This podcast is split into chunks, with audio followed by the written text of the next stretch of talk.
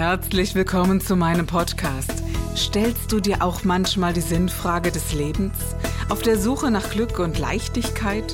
Ist Erfolg für dich ebenso wenig eine Frage des Zufalls? Wir reden über alles, was uns Menschen bewegt, im Kerstin Scherer Podcast.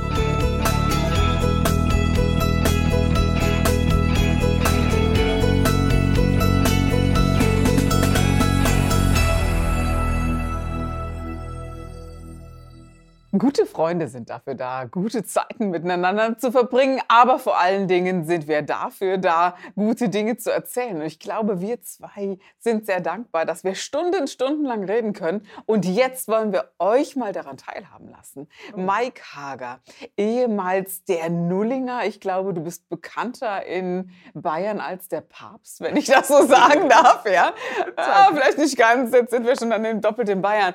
Aber ich bin sehr dankbar, dass er heute hier ist. Und er hat ein ein Buch mitgebracht, nämlich seine baldige Neuerscheinung, die ihr schon vorbestellen könnt und auch müsst und es auch solltet. Aber jetzt lasst uns mal über die Details reden. Schön, dass du da bist heute. Danke, Denn Kerstin. Ich finde dein Buch sehr spannend und es heißt ja, ich halte das mal so in die Kamera, Geld alleine ist auch eine Lösung. Ich muss deswegen immer ja immer noch mal drauf schauen, weil ich sonst lesen würde, Geld alleine ist auch keine Lösung. Ihr kennt das in eurem Hirn. Es ist aber eine Lösung. Magst du lieber mit Geld leben oder magst du lieber ohne Geld leben? Ja, und ganz viele Menschen sagen dann, oh, ich komme auch mit wenig aus. Und ich sage dann, ja, aber was würdest du denn lieber? Hättest du lieber die Freiheit des Geldes? Hättest du lieber ja, die Gewöhnung an den Luxus oder eben auch nicht. Oder auch eine gewisse Freiheit, die damit einhergeht, Mike, oder? Mhm. Wie würdest du denn sagen, wann ist der Aspekt Geld mehr als positiv und sinnvoll? Und mein Gott, warum sollen wir immer so negierend über Geld sprechen? Was sagst du dazu? Also du hast, du hast mir das, das allerwichtigste Stichwort gegeben. In meinem Leben war es zumindest immer so, dass einer meiner zwei allergrößten und allerwichtigsten Werte ist Freiheit wie Marius Müller-Westernhagen schon sagen, Freiheit, Freiheit. Ne, wirklich, wenn, wenn du ein freier Mensch sein willst, wenn du einer sein willst, der nicht wegbuckeln muss, weil der Chef irgendwas sagt, der nicht irgendwelche Befehle befolgen muss, weil du halt in diesem Hamsterrad äh, drin strampelst ähm, und frei sein möchtest, dann ist halt Geld für mich immer noch gedruckte Freiheit. Und, ähm, und für mich ist es immer ganz schwer nachvollziehbar, wenn, wenn Menschen sagen, äh, ich mag Geld nicht oder Geld bedeutet mir nichts. Für mich ist es immer, übersetzt sich sofort in meinem Kopf in Freiheit bedeutet mir nichts. Und, und Freiheit und Sicherheit sind so für mich die zwei großen Dinge, für die Geld steht. Sicherheit natürlich bei mir so aus ein bisschen einem Trauma raus, aus der Zeit, in der ich kein Geld hatte, aber Freiheit wirklich so als dieses eine große Lebensgut, die Freiheit, Nein sagen zu können, die Freiheit, das tun und lassen zu können, was du möchtest. Und diese gedruckte Freiheit stellt Geld für mich dar. Du hast ja ein Buch geschrieben, in dem man wirklich wie eine Perlenkette von Kapitel zu Kapitel sich das erarbeiten kann, zu finanziellem Wohlstand zu kommen. Und aber, ich gehe jetzt mal so auf ein Kapitel ein, das hat mich besonders beeindruckt, ein Kapitel, in dem es darum ging zu sagen, mein Konto war leer, mein Körper war voll, also übervoll. Also ja. heißt, ich hatte Übergewicht. Und als ich die Zahl gelesen habe, Mike, war ich sehr überrascht. Das wusste ich nicht. Du warst schwerer als 150 Kilo. Ja, äh, schwerer als 130. Oder 150. 50 habe ich abgenommen dann, ja. Okay, aber unglaublich viel. Das ist ja schon mal echt eine Zahl. Ich bin 1,74, ne? Ich bin ja. nicht zwei Meter groß. Ja, also, und ich glaube, da sprechen ja viele, viele Menschen von. Ich habe das Gefühl, zu dick zu sein, zu viel Gewicht mit mir herumzutragen. Ich fühle mich in meinem eigenen Körper nicht wohl. Wir Frauen, ganz ehrlich, wir sind das, ich weiß nicht, wie das bei Männern ist, aber wir sind sehr kritisch. Der, der, wirklich der Griff an den Bauch, selbst wenn, wenn man wenig Gewicht hat, äh, zeigt eine Frau so dieses Verhalten und auch so diesen Selbstangriff, empfinde den so, ne? Mhm. Dieses Selbstangriff, ich habe das auch, so, oh mein Gott, die Hose geht nicht zu oder oder, ich kann sie gar nicht mal mehr erst anziehen und so. Glaubst du, dass der, der äußere Zustand, also für mich bedeutet zum Beispiel mehr Gewicht zu haben, auch eine Art Schutz nach außen, eine Art, ähm, ja, mir geht es innerlich nicht so gut. Deshalb möchte ich ein bisschen mehr Distanz zu den Menschen nach außen Oh haben. ja. Ja, so empfinde ich das immer. Und bei mir ist das auch so. Ja. Dieses Essverhalten, das verändert sich bei mir oder auch die Haltung, ach, ist jetzt auch egal. Und die Gummibärchen sind so lecker, jetzt machst du halt die Tüte leer. Ne? Das gibt es bei mir. Das, ist, das Mhm. gebe ich ehrlich zu. Und danach denke ich, oh, schlechtes Gewissen, hätte es mal besser gelassen. Und gesund ist es ja auch nicht und so. Und in guten, kraftvollen Zeiten ist es völlig klar, dann mache ich mir meinen Selleriesaft selbst und so. Aber auch nur mit der, mit der Idee, dass es wirklich Taug hat und äh, dass es gesund sein muss. Wenn nicht, hätte ich echt Pech gehabt. Schmecken tut er ja nicht. Aber dieses, dieses mehr Aufbauen nach außen und Mhm. auch das bedeutet ja auch, ich gehe nicht mehr raus zu anderen. Ich gehe nicht auf andere Menschen so zu wie normalerweise. Ist es dann nicht auch eine Reduktion des Geldes, weil du dich der Welt nicht mehr ganz zeigst, weil du nicht mehr sagst, hallo, hier bin ich, oder weil du dich nicht schön und erfolgreich fühlst? Ziehst du da einen Transfer? Oh ja, ganz viele. Also du hast jetzt so viele Sachen in einer, in einem, ähm, in einem Ding gesagt, das ist wirklich ganz interessant. Ganz kurz vorneweg, ne? Äh, ich habe da ein total schönes Bild für diesen Moment, wo du mit der Chipstüte anfängst oder mit der Schokoladentafel. Und wir wissen ja alle, dass die kleinste essbare Einheit von Schokolade eine ganze Tafel ist. ja, genau. ähm, dann zu sagen, heute ist eh schon egal, das ist wie wenn dir das Handy runterfällt und du hast so einen kleinen, äh, so, einen, so einen kleinen Schaden links oben und dann sagst du, heute ist eh schon egal, nimmst das Handy und haust es einfach auf den Stein voll drauf, bis das ganze Display im Arsch ist. Ne? Ähm, Jetzt, wo du sagst, ja. ja. also äh, das, das ist mir dazu eingefallen. Ähm, tatsächlich, ja, bei mir war es so, ähm, ich habe mir mein Gewicht mit Sicherheit als Schutzwall angemampft, angefressen. Ähm, bei mir war hm, und ist bei Zeiten immer noch Stressbewältigung mit Essen verknüpft. Ähm, und ja, du kannst sehr große Parallelen zwischen, zwischen Übergewicht aus meiner Sicht und, äh, und auch dem, der finanziellen Entwicklung oder dem finanziellen Status quo ziehen. Ähm, da geht viel damit einher. Ganz lustigerweise glaube ich, dass es oft mit Ordnung zu tun hat.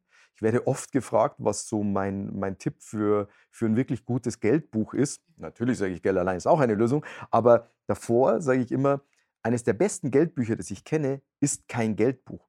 Das ist von Karen Kingston, Karen Kingston, äh, Feng Shui gegen das Gerümpel des Alltags.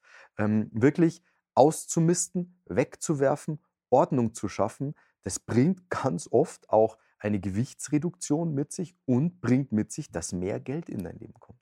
Das ist ganz faszinierend. Deswegen dieses Unordnung im Außen, Unordnung, Unklarheit im Innen, das bekämpfen mit mehr zu essen, dadurch immer mehr auch die Kontrolle zu verlieren, auch dann im finanziellen Bereich, da geht viel damit einher. Und ganz lustigerweise ist es ja auch so, dass Gewichtsentwicklung und Geldentwicklung die gleichen Prinzipien haben, nur mit unterschiedlichen Vorzeichen. Was tust du, um Gewicht zu verlieren? Du versuchst mehr Kalorien zu verbrennen, als du reintust. Was machst du, um dein Geld zu vermehren? Du schaust, dass du mehr reinholst, als du ausgibst. Genau das gleiche Prinzip. Und bei dem einen sorgst du dafür, dass dein Körper schlank wird und bei dem anderen sorgst du dafür, dass dein, dass dein Konto fett wird. Ne?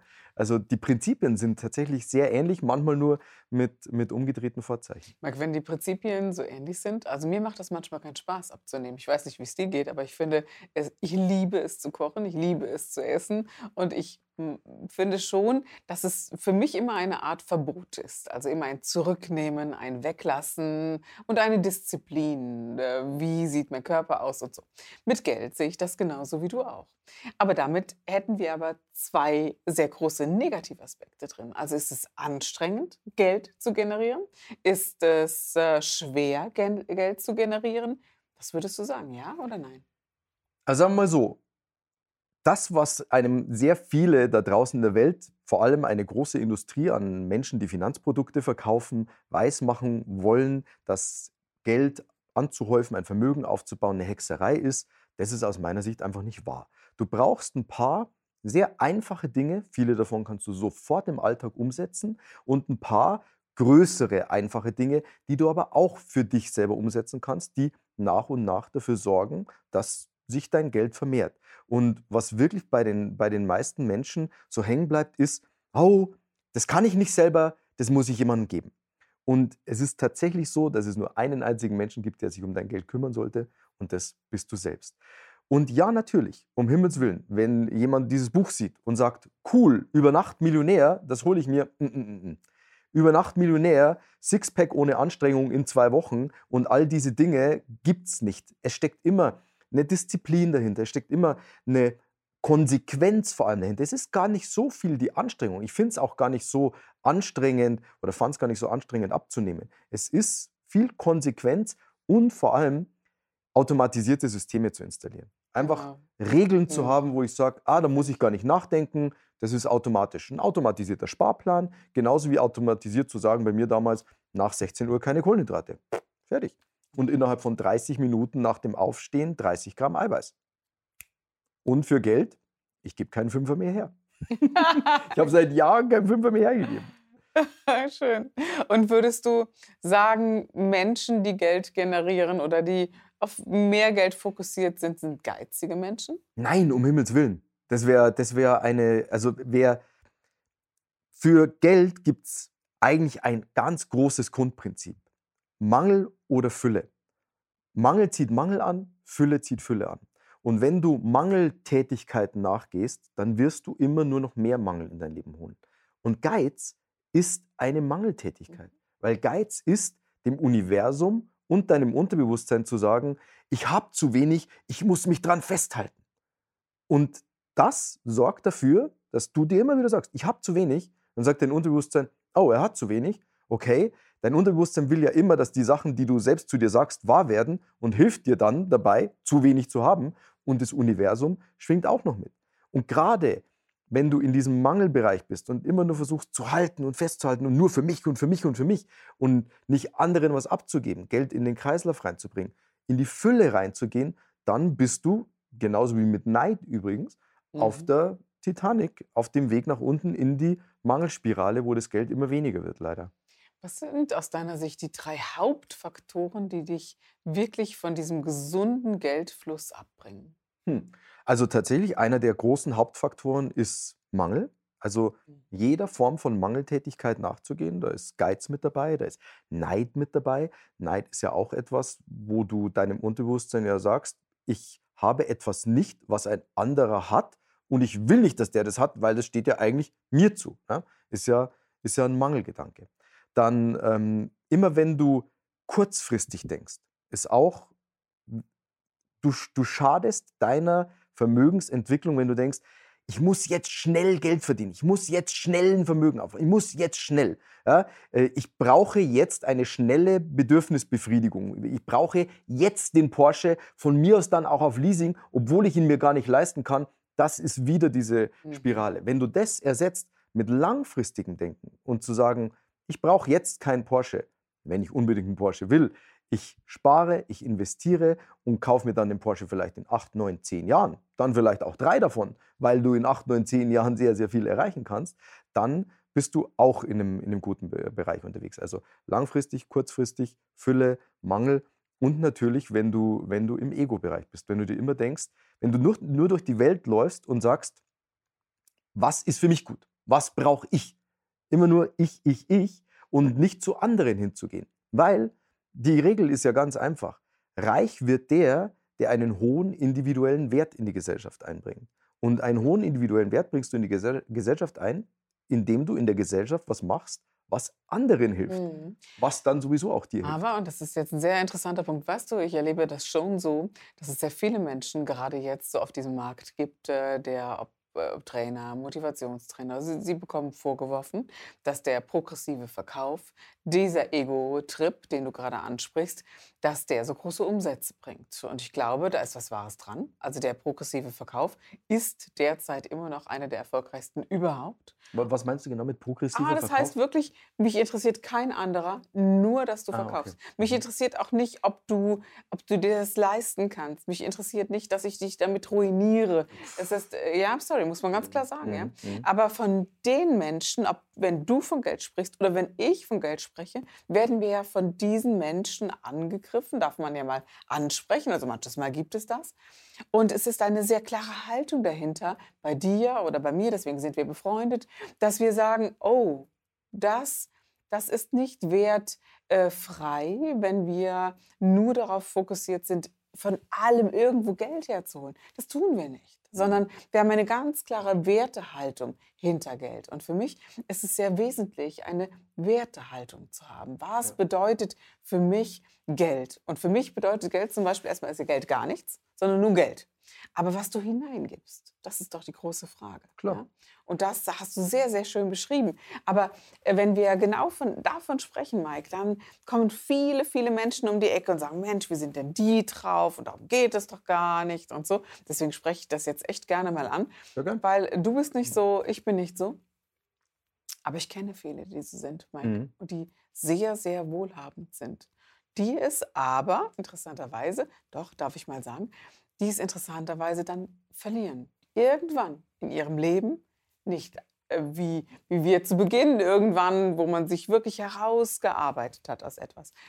Die verlieren das so mittendrin, meistens auch aus extremen Gründen. Und das finde ich schon ein Unterschied. Und das, und das würde halt auch wieder sehr auf meine Theorie einzahlen, dass es darum geht, wenn du diesen Wert nicht nachhaltig in die Gesellschaft einbringst, also wenn du in die Gesellschaft keinen Wert ja. eingebracht hast, wenn du nur heiße Luft verkauft hast. Und immer nur ne? dieses Nehmen, Nehmen, Nehmen, Nehmen. Egal, auf Teufel komm raus. Ja. Das gibt es ja sehr, sehr häufig. Darf man ja wirklich mal ganz ehrlich ansprechen. Ja. Ne?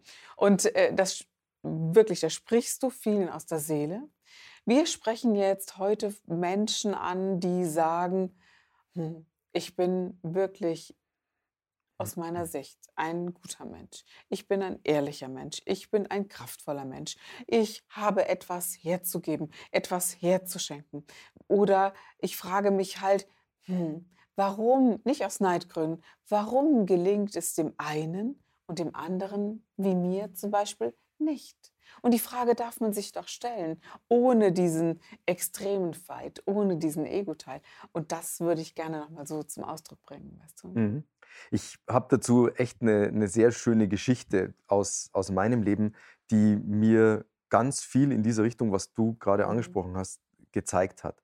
Eben dieses mehr zu geben und erstmal zu geben, ohne überhaupt zu erwarten, dass was zurückkommt. Ich habe ja, also bei mir ging es ja los mit, mit einem für mich damals riesen Schuldenberg von 35.000 Euro. Und als ich mich da langsam rausgearbeitet habe, mal meine erste Wohnung, kleine Wohnung gekauft habe, die, äh, in der ich selber immer noch wohne, ähm, habe ich dann kurz darauf, als ich immer mehr mit Immobilien den Umgang gelernt habe, ähm, ist mir was zugetragen worden. Und zwar eine ältere Dame, deren, die 30 Jahre in einer Wohnung gewohnt hat, die 86 ist, deren Wohnung gekauft wurde und die jetzt auf Eigenbedarf dort gekündigt werden und entmietet werden sollte. 106 Quadratmeter, München-Schwabing. Dann hat mir ein Freund diese, diese, diese Dame herangetragen und hat gesagt, Mike, ähm, ich würde, ich kaufe nur Mehrfamilienhäuser, aber für dich wäre es vielleicht gerade was so in der Anfangsphase, ich würde die Wohnung kaufen, würde der Dame, also mit Geld von der Bank natürlich, würde der Dame das Geld für das Mietervorkaufsrecht geben äh, und dann der Dame die Wohnung abkaufen und die da bis ans Ende ihrer Tage günstig drin wohnen lassen. Und genauso habe ich es gemacht. Ich bin zur Bank gegangen, ich habe mir das Geld geholt, ich habe der Dame das Geld gegeben, sie konnte ihr Mietervorkaufsrecht ziehen.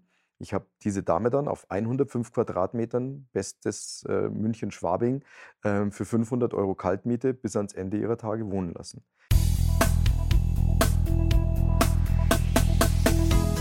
Das war der Gib dich ganz Podcast mit Kerstin Scherer. Wenn du mehr über mich erfahren möchtest, dann gehe auf meine Website www.kerstinscherer.com oder besuche mich ganz einfach bei Instagram Co. Du interessierst dich für bestimmte Themen, die du jetzt noch nicht gefunden hast? Dann schreibe uns eine E-Mail an info@kerstinscherer.com. Wir freuen uns auf dich.